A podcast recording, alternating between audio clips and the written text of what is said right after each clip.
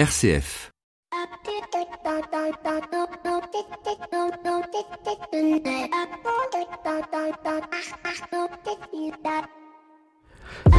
Bonjour à toutes et à tous. Quelques bonnes personnes m'ont fait remarquer que ma dysorthographie pouvait éventuellement avoir une incidence sur ma vie professionnelle, comme si je ne le savais pas. En effet, depuis l'âge de 6 ans, âge où l'on commence à apprendre à lire et à écrire, je vis un paradoxe, me battre contre les mots tout en aimant jouer avec eux et me passionnant pour la langue française. D'ailleurs, j'ai eu mon bac avec le français, le grec ancien et l'histoire.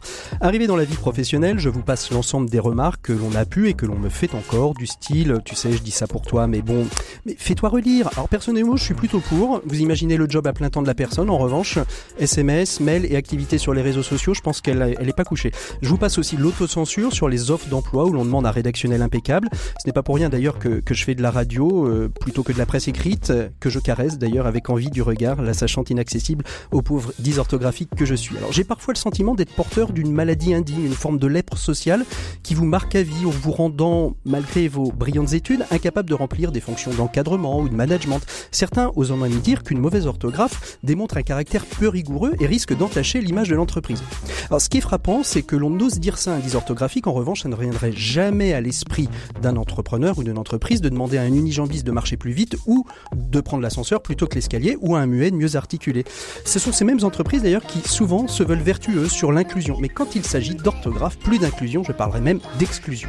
En revanche, si vous êtes déclaré comme handicapé, alors là on fait attention à vous car vous entrez dans le quota des personnes que la loi sur le handicap oblige à avoir dans ses effectifs. Et tout d'un coup, le fait de ne pas bien savoir orthographier n'est plus si grave que ça. On vous trouve même apte à faire de grandes choses. Et pour tout vous dire, on m'a même fait la proposition de me faire déclarer comme tel. Tu comprends, m'a-t-on dit, pour ton employabilité, ce sera meilleur. Alors, tout ça, c'est un peu hypocrite. Allez, j'arrête. Bravo à tous les ex-illettrés, à toutes les associations qui aiment faire découvrir le goût de lire et d'écrire, et qui avaient compris que malgré cela, il y a des hommes, des femmes de valeur, et que le talent ne se résume pas uniquement à un S ou à un accent grave ou aigu. Bienvenue dans l'écho des solutions. L'écho des solutions. Patrick Longchamp. Voilà, bonjour à toutes et à tous. Cette semaine, nous allons vous parler d'entreprise et d'entrepreneuriat et de création d'entreprise avec euh, nos deux invités qui seront euh, au cœur de ce dossier de l'écho des solutions. Il s'agit de Sébastien Gonfroy. Bonjour Sébastien, vous êtes avec nous. Bonjour. On parlera avec vous de votre parcours euh, d'entrepreneur, de créateur d'entreprise et puis à vos côtés, Patrick Evrard. Bonjour Patrick. Bonjour. Entre Patrick, on se salue. Euh, président de l'AGEA qui est l'association la Fédération des agents généraux d'assurance. Avec vous, on verra justement comment on s'installe comme assureur, qu'est-ce que c'est qu'un parcours d'assureur, et puis euh, l'autre partie, la dernière partie de cette émission, on verra avec vous justement aussi quels sont les, risques à assurer quand on euh, crée son entreprise ou qu'on développe euh, son entreprise. Nos 7 minutes pour changer le monde nous amèneront du côté de Mont-de-Marsan et nous découvrirons la jeune société Protifly qui, grâce à des larves de mouches, résout deux problématiques, à savoir celui des déchets et de la nutrition animale. Et bien évidemment, nous retrouverons nos experts euh, Maxime Dupont et Flavie Depré. Mais tout de suite, nous allons euh, à la rencontre de notre invité écho de cette semaine. Il s'agit d'Hugues Vidor, président de l'UDES. UDES qui très prochainement dévoilera 39 propositions à destination des candidats au municipal. C'est notre invité écho de cette semaine. L'invité écho, Patrick Longchamp. Hugues Vidor, bonjour. Bonjour. Merci beaucoup de nous rejoindre par téléphone. Donc vous êtes président de l'UDES, qui est l'Union des employeurs de l'économie sociale et solidaire. Et d'ici quelques jours, vous allez donc dévoiler une série de propositions à destination des, candidats justement au municipal. Mais avant de parler de ce document, restituons un peu ce qu'est, euh, quel est le poids euh, de l'emploi euh, dans l'économie sociale et solidaire, dans l'économie française. Alors, l'UDES donc représente euh, l'ensemble des, des, organisations mutualistes, associatives, coopératives, euh, qui euh, bah, qui emploient 2,3 millions de, de, de, salariés en France, donc c'est considérable. Et quand on euh, rapporte ça en pourcentage, c'est 14,5% de, de l'emploi privé, c'est plus de 10% de l'emploi euh, en général. Donc c'est un secteur économique à part entière qui a la particularité d'être à la fois un acteur économique et social. Alors est-ce que justement c'est un secteur économique qui est reconnu par les par les pouvoirs publics ou on a toujours simplement toujours l'impression pardon que lorsqu'on euh, parle d'économie sociale et solidaire, on parle d'une économie alternative? Est-ce que cette cette forme d'économie qui représente, vous le disiez, à peu près 10% de l'emploi aujourd'hui en France, est réellement prise en considération par, par les pouvoirs publics? Alors il y a eu un certain nombre d'avancées, il faut le, il faut le reconnaître, euh, puisque nous sommes euh, devenus un acteur social à part entière, hein, en étant euh, reconnu comme multiprofessionnel par la loi de 2014. Mais globalement, aujourd'hui, on n'est pas satisfait du, traitement que que nous fait le, le gouvernement. Euh, et notamment en ne reconnaissant pas suffisamment euh, l'économie euh, sociale et solidaire, qui est pourtant porteuse d'une nouvelle façon d'aborder le développement durable, la transition écologique, la citoyenneté.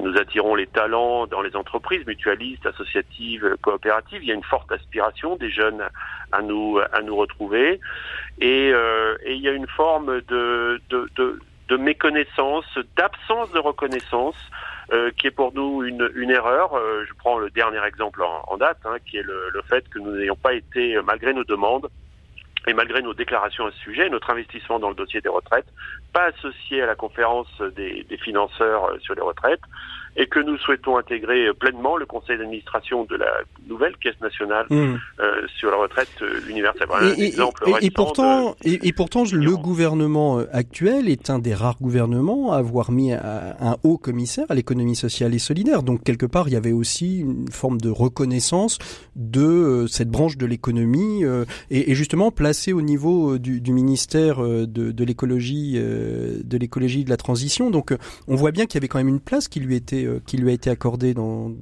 cette politique alors il y a, y a, sans doute une intention, il y avait sans doute une intention. Euh, nous, euh, on a considéré qu'il y avait une forme d'erreur stratégique c'est-à-dire que pour nous, le, Haut Commissariat à l'économie sociale ou un conseil ou, un, ou une forme de, ministère aurait dû être attaché au ministère de l'économie, euh, parce que c'est bien en tant qu'acteur économique qu'on se place, c'est pas simplement en acteur du développement durable ou de la transition écologique. Et la difficulté qu'a le Haut Commissaire aujourd'hui, ben, c'est justement qu'il se heurte à, les, à, la question de la gestion et donc euh, aux problématiques budgétaires la, plupart du, temps.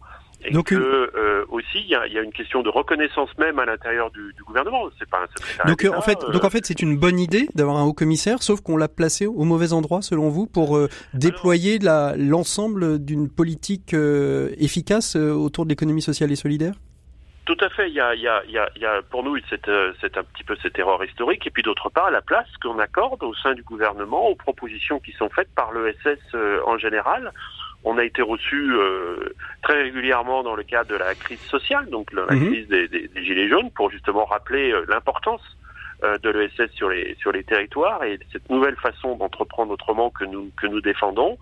Mais euh, il faut il faut le voir, ce n'est pas ce n'est pas suffisant et on a un vrai un vrai souci de de lisibilité euh, en tant qu'acteur majeur du, du, développement économique et social dans ce pays aujourd'hui. C'est très dommage. Justement, parlons parlons de des, des leviers d'action et, et, et, des territoires euh, communaux, hein, puisque vous allez euh, sortir une série de propositions, en tout cas de de, de points d'appui pour des politiques publiques locales. Est-ce que finalement, plutôt que d'avoir un haut commissaire à l'économie sociale et solidaire, la, la solution ne se trouve pas justement dans le déploiement de l'économie sociale et solidaire dans les politiques, euh, euh, dans les politiques locales euh, et, et, finalement que par capillarité tout ça remonte sur l'ensemble du, du, territoire? C'est ça votre idée dans les 39 propositions on pense que l'action, elle doit être menée sur les différents fronts. C'est-à-dire qu'on considère que l'action, elle doit être nationale parce que l'action nationale, c'est de la, de la régulation euh, intéressante et obligatoire. Euh, que quand on est sur les politiques publiques, elle se, se joue au niveau national. Donc tout ne peut pas se jouer au niveau, euh, au niveau local. Pour autant, il nous semble aujourd'hui très très important d'agir auprès des, des élus euh, communaux parce que ce sont nos alliés sur les territoires nos alliés naturels qui mhm. plébiscitent notre économie et connaissent la vraie euh, valeur euh, en mesurant au quotidien ses, ses, atouts, parce que euh, les maires eux-mêmes sont plébiscités par les, nos concitoyens et que euh, c'est à cet endroit-là qu'on peut justement développer du développement durable, donc on peut développer de la coopération, on peut développer des politiques d'insertion. Donc c'est au, au, plus près finalement des besoins mmh. des, des Français. Je dirais, je dirais pas qu'on oppose les deux entre une action nationale et une action locale, mais qu'on considère que les élus euh, ont un rôle majeur à jouer, les élus communaux ont un rôle majeur à jouer sur les sur les territoires et que étant nous-mêmes pionniers dans un certain nombre de domaines, le réemploi, la transition écologique, la, la gestion des déchets qui est aujourd'hui devenu un sujet majeur, l'énergie verte, pour prendre quelques exemples, mais ils auraient intérêt finalement à s'appuyer sur nos expertises, notre capacité et à, et à développer des politiques communales qui mm. soient afférentes. Alors dernière euh, dernière question, euh, Hugues Vidor, l'ESS finalement elle est au cœur d'une économie euh, citoyenne du quotidien, c'est ce que vous voulez dire en fait? Tout à fait. Tout à fait, que nous sommes nous, nous sommes présents sur l'ensemble des domaines politique euh, locale, euh, que ce soit euh, sur l'action sociale, la santé, sur l'enseignement, sur la petite enfance, la culture. Si on prend l'exemple de la mobilité, prenons un exemple précis, mhm.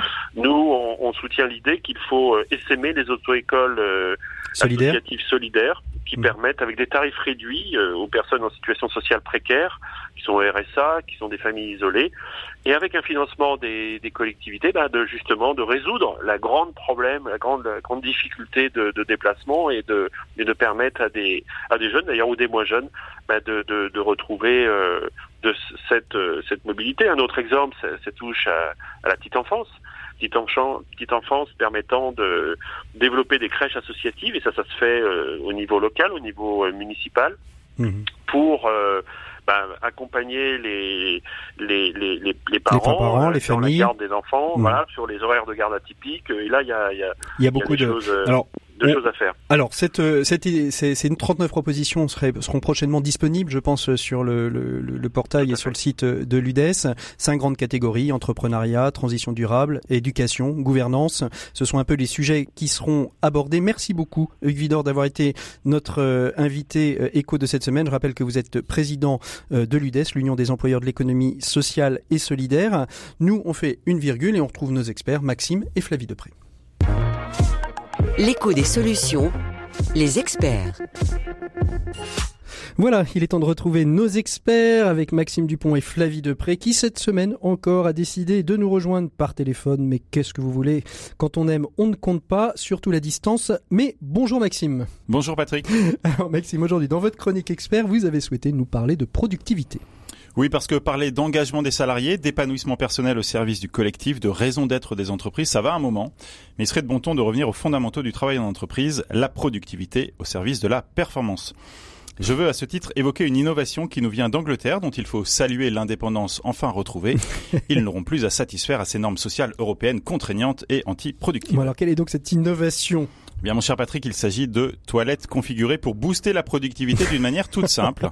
ça n'est pas une blague. Elles sont en effet inclinées de 13 degrés, ce qui n'a l'air de rien, mais est en fait le meilleur antidote à la pause toilette prolongée.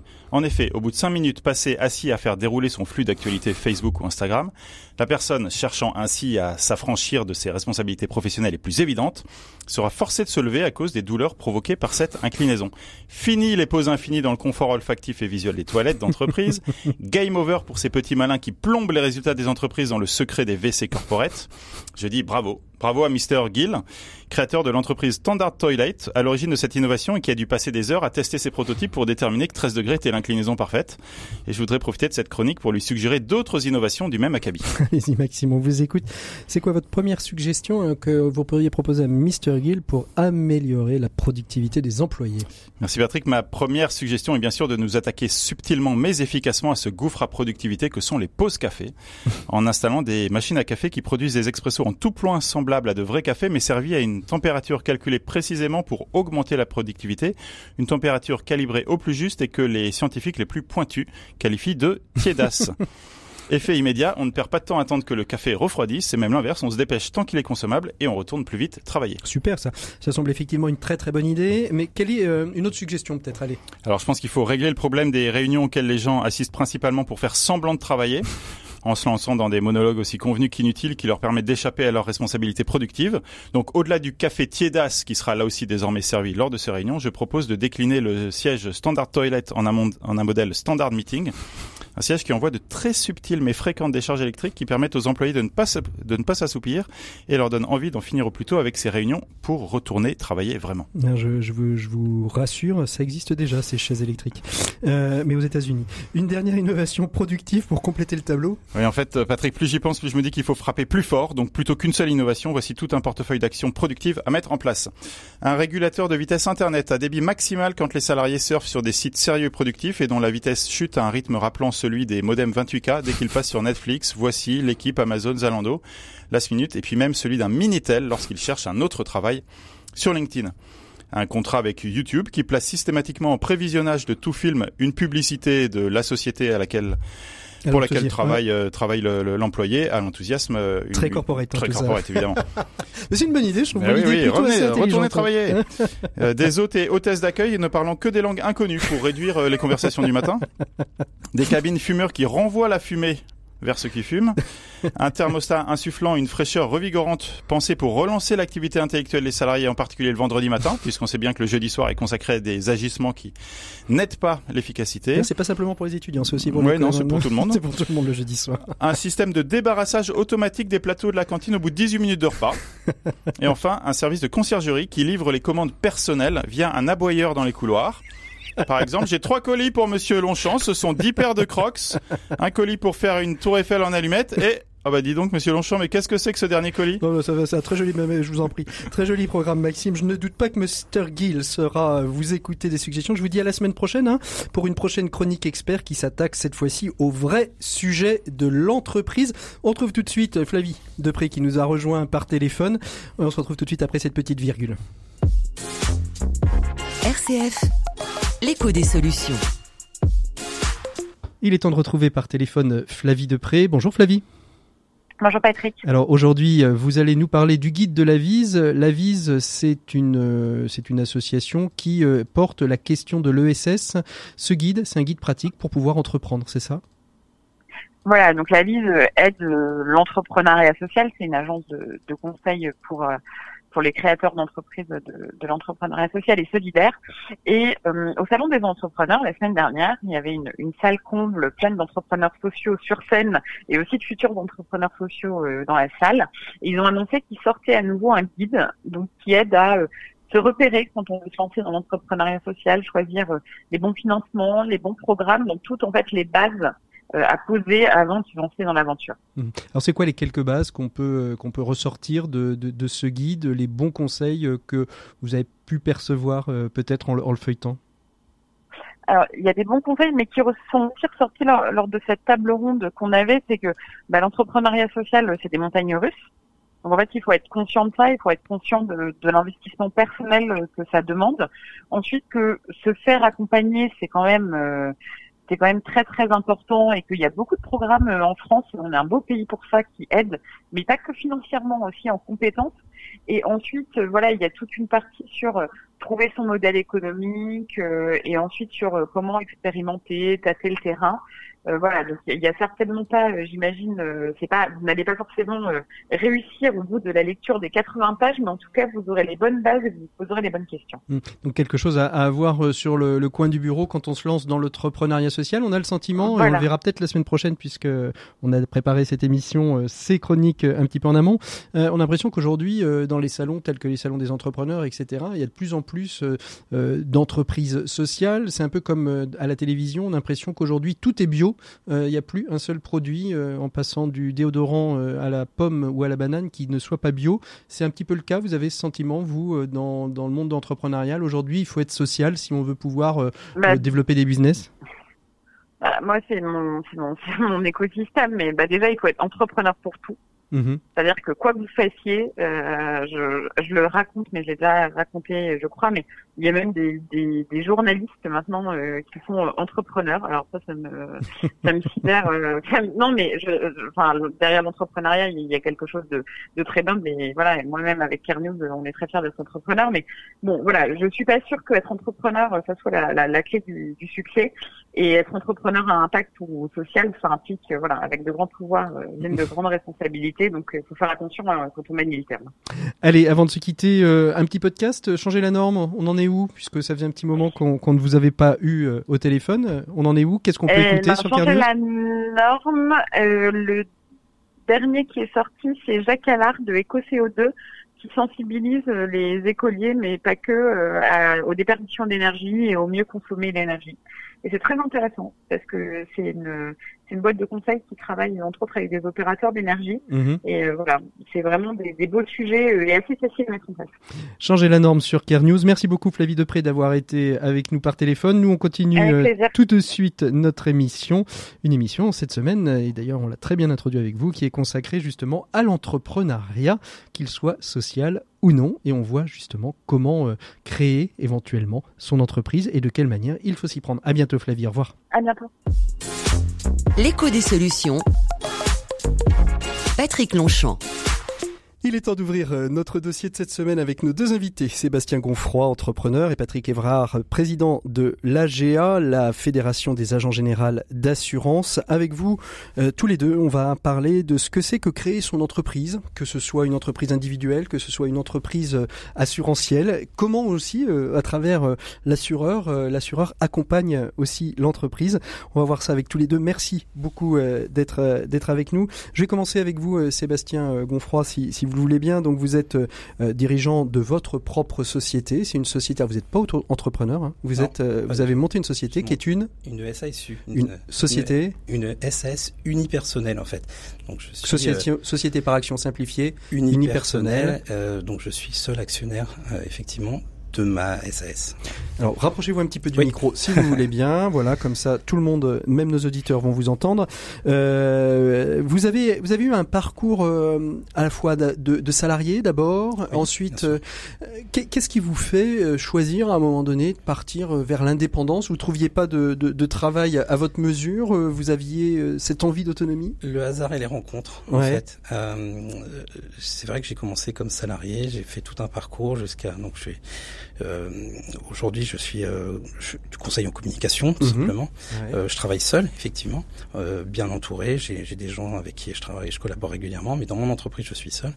Et, euh, et, et effectivement, à un moment, quand je me suis séparé de, de ma dernière entreprise, on s'est séparé d'un commun accord. Mhm. rupture conventionnelle, rupture conventionnelle, comme on dit. Ça commence souvent comme ça, d'ailleurs, un parcours entrepreneurial, comme souvent par une rupture conventionnelle qui permet d'avoir le chômage et de créer un petit peu la structure en parallèle. De créer la structure et puis à un moment où je me suis demandé si j'allais retrouver euh, un emploi ou, ou pas. enfin euh, chercher un boulot ou chercher du boulot. Mhm. Euh, ben, voilà, euh, j'ai j'ai aussi entre les deux. Il s'avère que euh, grâce à des rencontres et grâce à euh, grâce à mon réseau, grâce à voilà, grâce à tout ça, l'un s'est imposé plus vite que l'autre. Mhm. Voilà, j'ai plus vite trouvé une activité indépendante, indépendante qu'un qu'un travail, que retrouver un travail salarié. Et vous avez tout de suite créé votre SASU. Vous êtes passé par différentes étapes avant de vraiment créer une société à part entière avec un numéro de Je suis passé, euh, ouais, effectivement, j'ai pas tout de suite créé ma, mon entreprise. J'ai d'abord euh,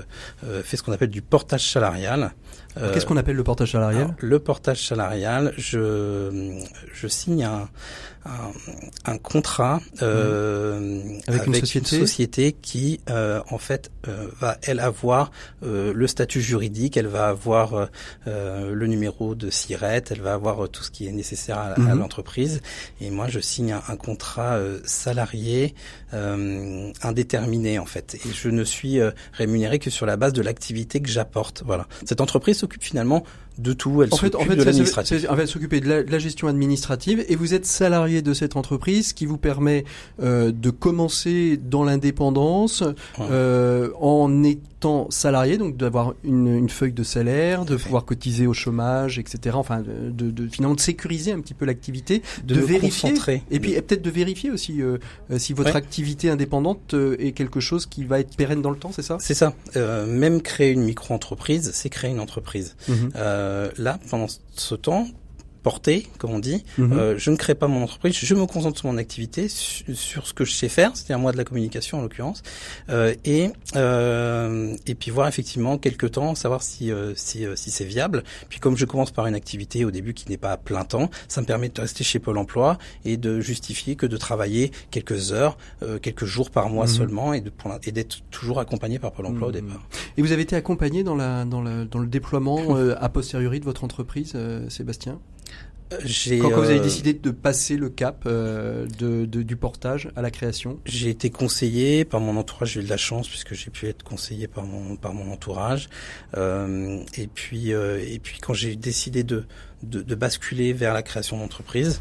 Euh, j'ai aussi été accompagné par Pôle Emploi. Moi, j'aime à le dire. Aujourd'hui, mhm. en France, euh, Pôle Emploi euh, accompagne les jeunes créateurs d'entreprises dans le déploiement. Oui, pour aujourd'hui, pour aider quelqu'un qui veut se lancer dans la création d'entreprise, il y a Pôle Emploi. C'est aujourd'hui une vraie structure qui accompagne la création d'emplois en France. Bon, ils ont un peu de mal des fois à nous trouver le job qu'on veut, mais en tout cas, ils peuvent nous accompagner pour déployer des entreprises qui elles-mêmes créeront de l'emploi. Patrick Evrard, euh, chez les chez les assureurs, euh, est-ce que on peut choisir son statut euh, SARL, EURL, SASU, ou est-ce que c'est quelque chose qui est déjà plus encadré dans la partie statutaire de l'entreprise? Alors, les agents généraux d'assurance par définition, sont des mandataires de compagnie, et c'est une profession qui est réglementée. Nous sommes une profession libérale.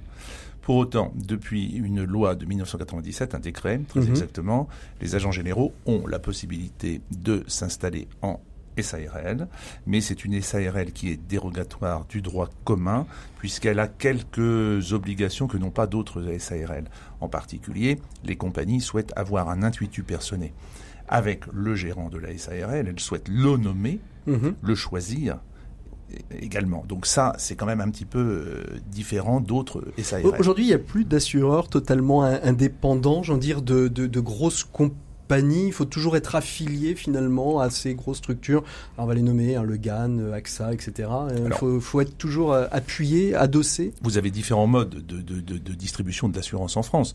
Les agents généraux, par définition, sont liés à une compagnie. Ils choisissent une compagnie et, la compagnie les choisit et les accepte. Donc ils vont travailler avec cette compagnie. Après, vous avez d'autres modes de distribution comme le courtage d'assurance, mhm. où là vous avez une forme de liberté. Après, tout dépend ce que l'on appelle la liberté. Mais euh, vous avez une forme de liberté de travailler avec plusieurs compagnies. Mais Très franchement. Donc, euh, je résume. L'agent général d'assurance, il travaille pour une compagnie et il va déployer les produits de la compagnie à l'ensemble de ses clients. Exactement. Le courtier, lui, il décide de mettre en concurrence finalement les compagnies sur un ensemble de contrats très spécifiques, enfin plus ou moins spécifiques, mais il peut donc peut ainsi travailler avec toutes les compagnies qui le souhaitent. C'est ça, j'ai résumé? Vous avez parfaitement résumé, vous êtes incollable. bon, bah écoutez, donc si j'ai bien compris, donc l'agent d'assurance euh, est une euh, est une société, euh, donc ça peut être une SARL par système dérogatoire, mais finalement les entreprises, les, les compagnies d'assurance encadrent quand même la structuration de l'entreprise elle-même. C'est-à-dire qu'un agent d'assurance qui arrive, il est très accompagné. Il est très accompagné. Il est très accompagné par la structure compagnie. D'abord, mhm. il est formé dans cette structure compagnie à la base. Il est très accompagné par ce que l'on appelle un corps d'inspection qui va l'aider, qui va le soutenir. Et puis, il est également très accompagné par la fédération professionnelle que nous représentons, puisque nous leur faisons des formations. Et puis, il est très accompagné également par son syndicat professionnel de compagnie. Oui, il est quand même assez accompagné. Et il exerce, ne l'oublions pas, les agents généraux. Il y en a 11 800 en France. Et, majoritairement, ce sont de très petites entreprises. Mm. C'est un agent général, une collaboratrice. Euh, voilà. ah oui, c'est vraiment des, des, toutes petites structures. Ce sont des, mm. des, des micro-entreprises, ce sont des petites entreprises. Euh, nous en avons à peu près 20% par contre qui, qui, qui, qui rentrent dans la TPE. Euh, mais euh, en, en, grande majorité, ce sont de très petites entreprises mm. qui sont implantées sur l'intégralité du territoire français, qui font vivre les territoires. Alors, avant d'entrer un petit peu dans le métier à, à proprement parler, euh, et c'est intéressant d'avoir deux, deux, deux formes d'entrepreneuriat différents. Euh, pour vous, Sébastien, euh, c'est quoi les qualités euh, d'un entrepreneur à avoir quand on veut se lancer dans, l'entrepreneuriat? Est-ce que, selon vous, c'est vraiment quelque chose qui est pour tous ou est-ce quand même il faut un certain nombre de, de qualités de base, du moins de talents, de compétences, d'envie particulière Je pense que avant d'être entrepreneur, on a un métier. Mhm. l'assurance, la, communication. Donc être un bon entrepreneur, c'est faire bien son métier. Et après, effectivement, euh, si on est appliqué, si on se renseigne bien, si euh, on est bien accompagné, c'est pas toujours le cas. euh, effectivement, on, on, est un bon entrepreneur à partir du moment où effectivement on, on fait perdurer son, son entreprise. Euh, Donc, ça veut dire qu'à partir du moment où on a un bon accompagnement, qu'on maîtrise bien son métier, euh, et que ce métier peut être réalisé en indépendant, finalement, l'entrepreneuriat, il est pour tous? L'entrepreneuriat, il est pour tous. Euh, c'est vraiment le, le, métier, qui est le, mm. faire bien son métier qui est le, le plus important. Euh, c'est une, euh, une entreprise euh, sur deux ouais.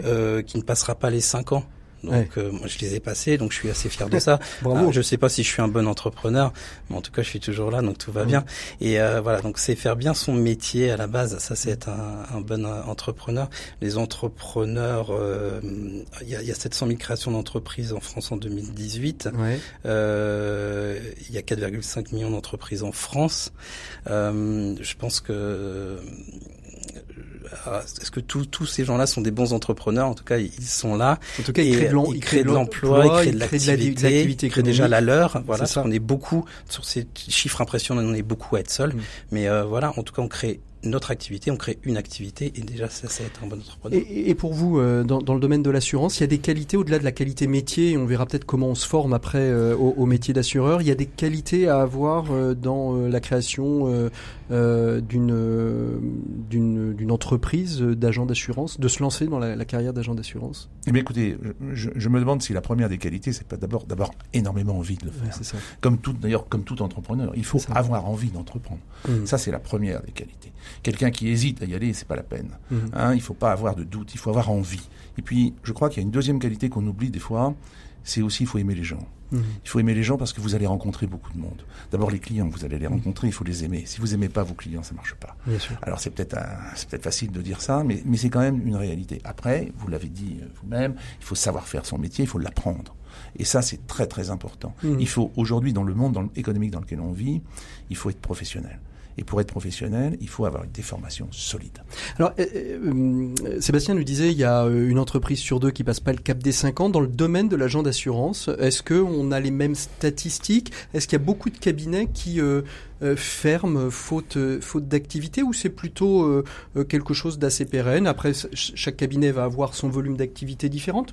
Ou est-ce qu'on voit des, finalement des personnes qui euh, jettent l'éponge parce que on n'y arrive pas. Vous avez toujours des personnes qui, qui, je, qui jettent l'éponge, oui. mais on n'est pas du tout dans les proportions que, ça, que, que, que, vous citez là.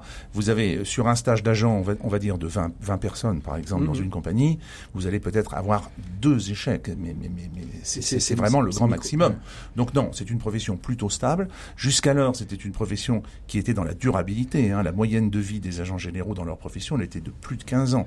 Hein. Donc c'est pas une profession où on zappe, où on change, et euh, les cas d'agents généraux qui euh, ne réussissent pas ou font faillite mmh. ou autres sont quand même relativement rares. Mmh. Alors justement, pour accéder à ce métier euh, d'agent général, c'est quoi la formation? On est obligé de passer par du droit, on a de la formation interne aujourd'hui qui est, qui est réalisée. Euh, euh, co comment on devient agent général d'assurance? Ah, C'est un melting pot. C'est ça, euh, de tout ça? C'est un melting pot de tout ça. vous pouvez avoir fait du droit, vous pouvez avoir fait une école de commerce, vous pouvez avoir fait rien du tout. on peut principe... avoir rien fait du tout. Demain, je veux m'assurer je veux m'installer comme agent d'assurance et quitter euh, le micro d'RCF, je peux devenir agent général d'assurance. Si vous êtes très bon, si véritablement la personne qui va vous recruter sent en vous des, des, des capacités commerciales extraordinaires, je pense que vous réussirez. Vu ce que j'ai entendu tout à l'heure, vous ne devriez pas avoir trop de problèmes. C'est gentil, bien. merci. Mais euh, en principe... Euh... À défaut d'écrire, je parle bien, oui. en principe, donc, euh, pas, pas de formation obligatoire. La loi, la loi dit il faut 150 heures de formation obligatoire. En réalité, les assureurs et nous avons estimé que 150 heures de formation, c'était trop peu. Mmh. On a mis en place des cursus de formation de 600 heures. Aujourd'hui, ah, c'est énorme, oui. 600 heures, vous savez, c'est ouais. pas énorme quand vous pensez que vous allez quand même exercer toute votre vie un, un métier qui est à la fois technique et un métier de relations publiques. Nous pensons aujourd'hui que dans ce monde compliqué dans lequel nous vivons, où il y a une surréglementation et beaucoup de contraintes économiques, il faut avoir des formations beaucoup plus solides. C'est pour ça que nous sommes en négociation avec la Fédération française de l'assurance pour que demain, un agent général passe un diplôme, qu'il soit détenteur d'un MBA agent général. C'est-à-dire qu'aujourd'hui, ça n'existait pas Aujourd'hui, ça n'existait pas. Nous avons créé cette structure avec une, un centre de formation qui s'appelle l'IFPAS, qui est le centre de formation de l'assurance, et nous travaillons à la mise en place de ce MBA. Avec une véritable reconnaissance diplômante. Avec une véritable reconnaissance diplômante, avec un véritable certificat. C'est-à-dire que dans, quelques, dans quelques mois, quelques années, quelques semaines, euh, il faudra que je repasse un diplôme pour pouvoir devenir agent d'assurance. Vous savez, on dit souvent que l'administration française est bloquante, elle est longue. les compagnies d'assurance peuvent être aussi des fois de véritables administrations. Euh, elles ont elles, sont persuadées qu'il faut qu'il faut euh, ce temps de il faut qu'il faut ce diplôme. Pour autant, il faut le mettre en place et surtout il faut le mettre en place pour qu'il ne vienne pas heurter les formations qu'elles distribuent elles-mêmes. Mmh. Et ça, donc, ça va prendre un petit peu de temps. Moi, j'espère, j'espère que dans cinq ans, en France, il faudra ce diplôme de MBA pour devenir agent général. C'est l'intérêt de tous, c'est l'intérêt des clients, c'est l'intérêt des compagnies. Parce qu'on voyait aussi un petit peu ce que vous disiez, euh, Sébastien, vous êtes euh, vous euh, seul dans, votre activité. Je suppose que au-delà de la partie des produits qui sont vendus, les agents d'assurance aussi vivent des temps en commun pour réfléchir, relire un petit peu leur activité professionnelle de dirigeants de, de structure? Alors écoutez, vous vous mettez le doigt sur une des une des complexités de ce métier. Je vous ai dit que les agents généraux en grande majorité, sont implantés dans des bourgs ruraux. Mhm. Hein. on fait vivre encore, nous, euh, l'économie rurale et l'économie de, de, de quartiers, dans les mhm. petits quartiers, dans les petites villes. Et ça crée une complexité. Limite de l'économie sociale et solidaire. Hein. Limite de l'économie sociale et solidaire, mais vous savez, quand vous regardez bien notre métier, très souvent, un agent général, ça aide à faire la déclaration d'impôt, euh, ça aide. Euh, alors, on, fait aussi un petit peu le métier, tous ces métiers en même temps, parce mhm. qu'on conseille nos clients. Et, et la, la grande difficulté, c'est qu'effectivement, des nos agents généraux se sentent seuls. C'est pour ça d'ailleurs, je ne vais pas faire de prosélytisme sur, le syndicalisme professionnel, mais c'est pour ça qu'il est très important qu'ils puissent se réunir au sein d'une fédération professionnelle, mais aussi dans des formations compagnies pour au moins échanger entre eux. C'est très important l'échange. Sébastien, comment vous rompez justement cette euh, solitude du dirigeant? Vous avez des lieux, des endroits qui vous permettent à un moment donné, euh, quand ça va pas ou même quand ça va bien, de pouvoir partager euh, vos succès et vos défaites? Euh, comme je dis, je suis seul mais bien entouré. C'est ça. Euh, j'ai des gens avec qui je, je, travaille, que je collabore, avec qui je collabore régulièrement. Euh, et euh, sur la solitude du, du, du, dirigeant. du dirigeant, sur les questions que je me pose, j'ai l'avantage, je mhm. dis la chance parce que c'est mhm. c'est très peu de très peu très peu d'entrepreneurs qui, qui ont ça. Qui, ont ça. J'ai un entourage euh, qui m'écoute et qui me mhm. répond surtout. Voilà, vous avez vous avez jamais été dans des réseaux d'entrepreneurs, euh, alors on va dire Medef, CPME, CJD, réseau entreprendre, euh, etc. pour euh, justement euh, aller chercher aussi euh, les, les, les, pairs euh, qui, qui, peuvent être de, de, de bons conseils? Je, je, commence, parce que j'ai une certaine maturité d'entreprise maintenant, et là je commence à m'intéresser effectivement à des réseaux, soit locaux, soit effectivement des, des, des, des structures, plus, plus, thématiques, mhm. comme j'essaye aussi d'être, faire, comme disait Flavie Després, faut faire attention avec ce mot-là, mais j'essaye mhm. d'être un communicant à impact positif, j'essaye d'être sur des, voilà. Donc le choix des clients aussi. Les choix des clients, j'essaye, voilà, d'être et, euh, et, et, surtout, euh, j'essaye euh, d'être avec des gens avec qui j'aime échanger et des clients euh, que j'aime et que j'apprécie. Et là, je rejoins, je rejoins ce que disait Papa. Oui, tout à fait. c'est vrai que c'est important. Ouais. Alors, on va rentrer un peu dans le dernier volet euh, de, de, notre, euh, de notre réflexion. C'est très bien, on a créé l'entreprise, on a vu qu'il fallait de l'envie, qu'on pouvait se former, qu'on pouvait éventuellement euh, aussi retrouver d'autres entrepreneurs pour ne pas vivre trop cette solitude du dirigeant. Il y a un autre sujet qui est lié mm, très concrètement à, à l'assurantiel, Patrick Evrard, qui est la question de Comment aujourd'hui les agents généraux d'assurance euh, accompagnent-ils les entreprises? Vous disiez qu'ils étaient dans tous les bourgs. Je suppose qu'il y a des fermiers, des agriculteurs, euh, des viticulteurs, euh, des petites entreprises qui sont implantées. Comment on les accompagne? Comment on est au quotidien à côté d'elles? Quels sont les, risques à prendre en compte? C'est le côté merveilleux de ce métier, c'est que quand vous êtes agent général, vous ne voyez pas qu'une catégorie d'entrepreneurs, vous voyez mm. toute une catégorie d'entrepreneurs. Effectivement, les artisans, les commerçants, les... et puis et puis aussi les grandes entreprises. Ce qui compte, peu importe, peu importe la, grosseur de l'entreprise à laquelle vous avez affaire, ce qui compte, c'est de l'accompagner mhm. avec beaucoup de savoir-faire. D'abord, d'écouter le client pour savoir c'est quoi votre métier, comment vous le pratiquez. C'est en, en comprenant comment la personne fait son métier qu'on sait ce qu'il faut assurer. Mhm. Hein et, et, ça, c'est extrêmement important. Après, les agents généraux visitent les locaux, visitent les lieux, ils peuvent pointer du doigt euh, tel ou tel, manque, tel ou tel risque, tel, tel ou tel besoin de prévention, et, et, et puis ils instaurent ce que j'appellerais un dialogue constant avec leurs clients. Un dialogue constant, ça ne veut pas dire qu'on est en permanence avec lui au téléphone, mais ça veut dire qu'il faut faire chaque année un point avec le client pour savoir s'il y a eu des évolutions dans une entreprise. Une entreprise, sa vie, c'est peut-être parti de rien, c'est peut-être devenu gros, c'est peut-être devenu gros et c'est devenu petit. C'est une vie de tous les jours, donc mmh. il faut les accompagner régulièrement, c'est-à-dire les appeler au moins une fois par an, les visiter, revoir les contrats, voir s'il n'y a pas eu de nouvelles activités afin de peut-être de couvrir par un autre contrat plus adapté euh, ce changement. Donc c'est une vie de tous les jours, d'accompagnement permanent. On a parfois le sentiment que l'assureur est un peu le, chasseur de risques.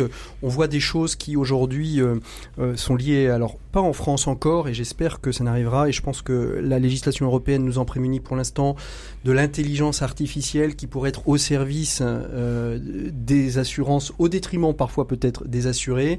Je prends par exemple le frigo connecté. Vous avez trop de produits gras et donc la prime d'assurance va augmenter parce que vous risquez des risques euh, cardiovasculaires plus importants, etc. Euh, aujourd'hui, cet, euh, cet, accompagnement des entreprises, c'est pas tout à fait le cas. en France, on a plutôt pris le côté inverse en disant si vous engagez dans la RSE, dans les responsabilités sociales, environnementales, économiques des entreprises, eh bien, peut-être que ça peut, ça peut être une prime moins chère. Mais aujourd'hui, cette évolution, elle est un risque pour le monde de l'assurance, pour les assurés? Des risques, vous savez, on en, a, connu énormément. et, on en a connu énormément. Et, et l'intelligence artificielle, c'est pas un risque. L'intelligence artificielle, tout comme le digital, c'est un outil. Et ça doit être d'ailleurs un outil au service de l'homme, pas au mhm. service de l'outil. Donc moi je crains pas tellement, je crains pas tellement ces risques-là. Euh, il faudrait effectivement, par contre, vous avez raison, pas aller trop loin.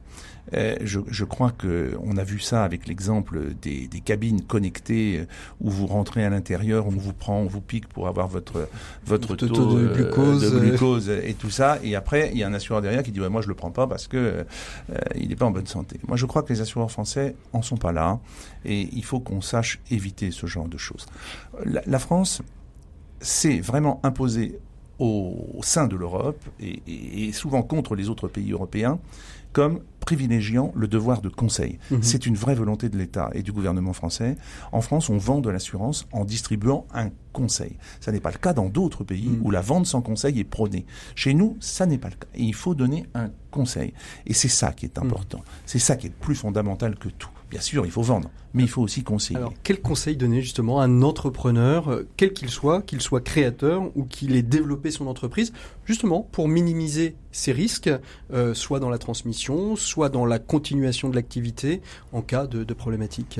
Je crois que le premier conseil à lui donner, il faut toujours s'assurer en fonction de l'état de sa société. Un tout jeune créateur je trouve des fois un petit peu dangereux d'essayer de lui vendre une retraite complémentaire. Euh, bon. Surtout s'il a 25 ans ou 30 ans, je pense que ce sont des risques qu'on pourrait mettre de côté pour un peu plus tard. Donc je crois qu'il y a une montée en gamme dans les produits assurantiels en fonction de l'état de l'entreprise mmh. et il faut que le conseiller qu'on a en face de soi soit bien conscient de, de, de, de cette situation. Donc il faut, je dirais, habiller euh, avec des contrats d'assurance l'entreprise sans faire un costume trop gros ou sans le faire trop, trop étroit. Il faut avoir le juste milieu. Donc c'est vraiment, vraiment prendre en compte l'activité réelle, bien tout regarder, bien écouter les gens. Mmh. Je crois que beaucoup de mots de cette société viennent du manque d'écoute. Si vous avez un client en face de vous et que vous savez déjà mieux que lui ce dont il a besoin, vous n'allez pas lui donner le bon contrat. Donc hmm. écoutons ce qu'ils font, écoutons ce qu'ils fabriquent, écoutons comment ils le fabriquent, et là on trouve le bon produit. Et ça, et ça, c'est la production euh, de la, la, la, proposition de produits pour l'entreprise, mais le dirigeant aussi, il a besoin d'être protégé. On, on oublie souvent, on oublie souvent cette part dans la dans la, la partie assurantielle euh, de l'entreprise, c'est la protection du dirigeant. S'il meurt, s'il a des, euh, des incapacités euh, euh invalidantes, comment l'entreprise continue à vivre? Vous savez, je ne vais pas m'amuser à vous poser une question, on va pas jouer ce jeu-là, mais vous pouvez toujours. savez-vous quel, quel, risque intéresse le plus le chef d'entreprise? Non, j'en sais rien. Eh bien, c'est sa voiture personnelle. c'est sa voiture personnelle. Surtout si elle est belle, eh bien, il faut absolument qu'elle soit bien couverte. Hein, ça. Hein, et je veux pas, et je veux surtout pas payer cher pour ma voiture personnelle. Or, le chef d'entreprise, mon Dieu, oublie Essentiellement? Oublie, essentiellement, c'est ça. Hein, que dans sa voiture, il, y a lui. Mais il oublie qu'il y a lui, qu'il peut avoir sa femme et qu'il peut y avoir ses enfants. Donc oui, le, le, français en général a un petit peu tendance à s'oublier lui-même mhm. et à privilégier euh, sa belle maison, sa belle bagnole. Non, je crois qu'il faut, ça, ça vraiment, et c'est le rôle du conseiller de dire, le plus important dans tout ça, c'est l'homme et il faut couvrir l'homme Il faut couvrir le chef d'entreprise parce que si un chef d'entreprise décède, qui va prendre en main l'entreprise derrière lui? Et, pour un particulier, si on décède, des fois on laisse les enfants. Et c'est ça. Sébastien, vous avez pris en compte, vous, euh, dans la création de votre entreprise, cette dynamique? Alors vous êtes seul euh, dans, dans l'entreprise. Je sais pas si euh, après ça c'est votre vie privée, s'il y a des gens autour de vous qui peuvent être impactés. Mais vous avez pris en compte cette dimension assurantielle dès le départ ou c'est des questions que peut-être vous découvrez en, discutant avec Patrick C'est d'accord. La dernière fois que j'ai parlé de prendre une assurance, c'était quand j'ai racheté un nouvel ordinateur et un nouveau téléphone. et euh, effectivement, c'était pas la voiture, mais c'était du matériel. Et, euh, et on on n'a pas tout, on n'est pas toujours très concentré. Moi, le premier sur euh, effectivement d'autres sortes de, de, risques. Effectivement, je me suis pas encore posé beaucoup la question de ma retraite, même et pourtant le sujet fait débat en ce moment. Euh, et, euh, et, euh, et, les risques, en tout cas liés à la directement à mon activité. Alors moi, je considère que j'ai pas beaucoup de risques puisque j'ai une activité de conseil. Donc par rapport à des locaux, je, je travaille essentiellement de chez moi. Mm-hmm. donc donc effectivement, voilà, mais sur effectivement une incapacité à, à, à mener à bien ma mission, mon activité euh, quotidienne, j'ai jamais encore, euh, j'y ai jamais encore beaucoup mm. réfléchi. Sébastien dit, euh, je travaille de chez moi, j'ai donc pas de risque de locaux, mais ça, ça doit s'assurer quand même. Mais oui, c'est sûr. eh bien oui, ils sont assurés. Ils sont assurés. Et, professionnellement parlant, par ou non personnellement, mais personnellement, mon ah. assureur sait que j'ai une activité professionnelle dedans. tout est fait dans les règles. Dites-nous tout, justement parce qu'il y en a des auto-entrepreneurs. Faites, quand même attention parce que souvent les contrats d'habitation qui garantissent un appartement ou une maison limitent le capital professionnel qui est assuré à l'intérieur. Alors mhm. ne croyez pas que parce que vous êtes assuré pour 100 000 euros que ça couvre 100 000 euros de biens professionnels. Donc ça, faut faire attention. Et puis il y a une garantie pour vous, à mon avis, qui est importante, c'est aussi la responsabilité civile, parce que vous donnez des conseils. Et donc il faut toujours réfléchir au fait que vous pouvez donner un mauvais conseil et que ce mauvais conseil aura des répercussions sur la personne à laquelle vous l'avez donné ou l'entreprise à laquelle vous l'avez donné. Donc se couvrir en responsabilité pour vous. C'est le minimum en fait pour une, un entrepreneur, c'est se couvrir euh, en, responsabilité civile ah, entreprise? Un entrepreneur qui travaille seul et qui, et qui est sur ses métiers du, du, conseil, c'est l'essentiel. Hein, mhm. C'est véritablement l'essentiel à couvrir. Si vous seriez patron d'une usine, je vous dirais que la première des choses à faire, c'est la sécurité. C'est la sécurité et, et, l'incendie, bien sûr. Merci beaucoup à tous les deux pour euh, nos échanges. On, va continuer avec une jeune entreprise hein, que je le disais au début de, de cette émission, euh, qui se situe à Mont-de-Marsan. Il s'agit de Protifly. On va découvrir euh, avec l'un de ses cofondateurs, Bastien Quinez, ce qu'ils mettent en place pour lutter contre deux éléments, le zéro déchet et la nutrition animale de qualité. C'est parti, c'est nos 7 minutes pour changer le monde.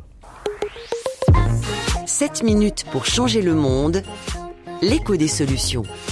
Voilà, il est temps de retrouver notre invité euh, des 7 minutes pour changer le monde. Il s'agit de la société Protifly, une société qui a été euh, créée par euh, deux passionnés, je suppose, d'agriculture et surtout de zéro déchet. On est avec Bastien Quinez. Bonjour Bastien. Bonjour. Alors, euh, Bastien Quinez, euh, vous êtes euh, cofondateur hein, de la société Protifly. Vous avez été lauréat de la fondation FAMAE, une fondation familiale d'entreprises françaises qui, chaque année, réalise un concours international pour essayer de mettre en avant et soutenir surtout des projets qui vont changer le monde. Il y a donc, lors de la première édition qui était consacrée au zéro déchet, vous avez été primé. Protifly, c'est une société qui, euh, à partir de larves d'insectes de mouches, tente de réduire nos déchets et de trouver de nouvelles manières de recycler nos déchets. Quand j'ai dit ça, est-ce que j'ai dit l'essentiel de ce qu'est Protifly? Oui, je pense que vous avez dit l'essentiel de ce qu'est Protifly. Bon, tout d'abord, merci de, l'invitation. Je vous en prie, c'est avec grand plaisir. notre activité chez Protifly, c'est d'utiliser une larve d'insecte une, la larve de mouche soldat noire de son petit nom pour recycler des coproduits de l'agro-industrie, que ce soit des déchets agricoles ou des écarts de production des usines agroalimentaires, qui sont utilisés donc pour nourrir ces larves d'insectes. Et de ces larves d'insectes, on en extrait principalement la protéine qu'on propose en alimentation poisson comme alternative aux ressources qui sont historiquement utilisées, mhm. qui sont des ressources qui sont principalement importées, principalement en provenance d'Amérique du Sud, qui sont des farines de poissons sauvages. Mhm. Donc on va pêcher des poissons, les transformer en farine pour venir alimenter nos piscicultures mondiales. Donc c'est une, double peine. Mhm. également des ressources végétales, beaucoup de soja qui est utilisé, principalement cultivé également dans ces zones-là et importé dans des vraquiers. Donc on a un problème euh, écologique, logique et, et, économique auquel il faut répondre dans un contexte d'augmentation de la population. Alors comment comment est né Protifly? Comment tout d'un coup on en vient à s'intéresser à ces à ces larves d'insectes, à ces larves de, de, mouches pour en faire un, un, business qui aujourd'hui va apporter à tout le monde puisqu'il rentre typiquement dans la loi de l'économie circulaire, de l'anti-gaspillage, du zéro déchet? Oh, ça part de, d'une philosophie économique qu'on partageait avec mon associé que j'ai rencontré en école de commerce. Mm-hmm. Lorsqu'il, donc l'idée initialement vient de vient de lui lorsqu'il était en, Colombie en double diplôme et qu'il a travaillé sur un rapport de la FAO qui mettait justement en avant les carences protéiques auxquelles on allait faire face et les acteurs qui pouvaient y répondre. Et parmi ces acteurs, il y avait évidemment les insectes. Alors comment est-ce que vous avez rencontré justement cette cette mouche euh, très très particulière? Eh bien parce qu'elle était elle était citée euh, dans ce rapport mhm. comme un agent qui potentiellement pouvait être utilisé pour pour euh, résoudre un certain nombre de problématiques. Mhm. Et donc on a creusé le sujet ensemble et on a décidé de se lancer en voyant que finalement ça part d'un constat simple de dire que cette mouche, cette larve de mouche, parce que c'est mhm. vraiment la larve de cette mouche qu'on élève, eh bien qu'elle peut manger absolument tout, type de, de coproduits organiques en décomposition, donc de la matière qui n'est pas ou peu valorisée, Mhm. et de la convertir en une protéine de qualité qui peut se substituer aux ressources historiquement utilisées qui sont dommageables pour l'environnement. Donc le constat a été simple et c'est parti en fait de la lecture d'un rapport des Nations Unies. Alors comment on passe, j'ai envie de dire, de la lecture d'un rapport euh, à une entreprise euh, structurée qui aujourd'hui euh, élève, produit, industrialise finalement cette, cette, cet élevage d'insectes et puis après de la création de, de produits pour l'alimentation euh, et de farine animale bah, on passe de, on commence par la paillasse, puis on a un premier, un premier pilote de production où on se rend compte que qu'il faut maîtriser un certain nombre de variables pour passer à échelle, à échelle plus industrielle et à des volumes qui peuvent vraiment avoir un impact sur la chaîne alimentaire. Mhm.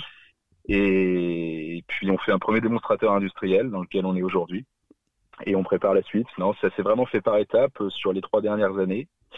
On s'est rapproché des bonnes personnes, on a embauché des personnes en qui on a confiance et des collaborateurs de, qualité pour arriver à monter un modèle économiquement mmh. et industriellement viable. Aujourd'hui, euh, ce, secteur euh, de, l'insecte, on le voit, il, commence à, prendre de plus en plus euh, d'essor. Hein.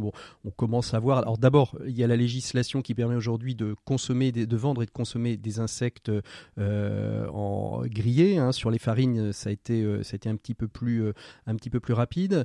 aujourd'hui, dans, dans, ce secteur vous êtes les seuls à déployer ce type de, farine et j'ai envie de dire d'économie circulaire entre euh, euh, la larve qui va venir euh, tout, détruire, manger, puis retransformer dans un autre produit?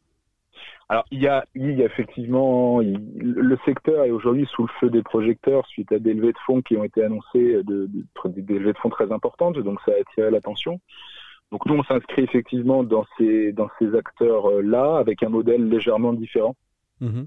sur des dimensionnements un peu plus, euh, un peu plus raisonnés. Et, mais tout à fait, il y a, il y a aujourd'hui quelques acteurs qui sont sur la même logique d'économie circulaire, sur des modèles, comme je vous le disais, euh, qui, qui diffèrent légèrement, mais, mais la philosophie est la même. Mhm. Donc euh, il y a, y a aujourd'hui un besoin de, d'avoir l'émergence de, de, plusieurs acteurs pour arriver à, à, avoir des volumes de production plus importants, pour avoir un réel impact. Parce que malgré, malgré le, la médiatisation de la solution, il y a encore trop peu d'acteurs qui ont réussi à, à passer les premières étapes d'industrialisation et donc les volumes sont pas assez conséquents aujourd'hui mmh. pour avoir un, réel impact sur l'ensemble de la chaîne. Mmh.